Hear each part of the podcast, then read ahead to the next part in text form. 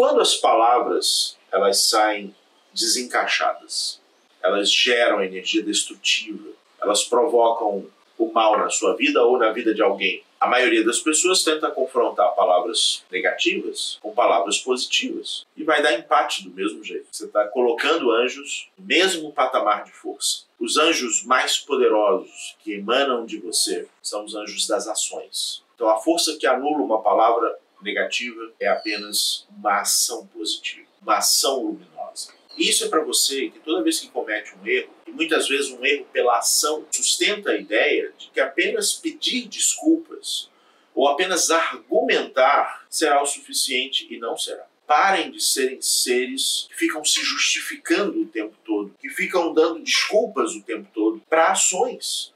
Porque você está confrontando anjos de ação que são anjos muito poderosos, que são os únicos anjos que a luz infinita valida. Deus não está nem aí para o que você está falando. Ele presta atenção no que você está fazendo. Então, todas as vezes que você cometer um erro, ao invés de ficar pedindo desculpas ou produzindo argumentos de justificativa, comece a produzir ações, porque anjos de ação positiva são as únicas forças capazes de se confrontar com anjos de ações negativas. Pare de ficar achando que as pessoas mudam só pelo que elas falam. Palavras não modificam ações. Alguns de vocês estão presos no vício argumentativo. O sujeito faz algo, te machuca, te fere na ação, depois ele se arrepende na palavra. E você acredita que isso é uma transformação.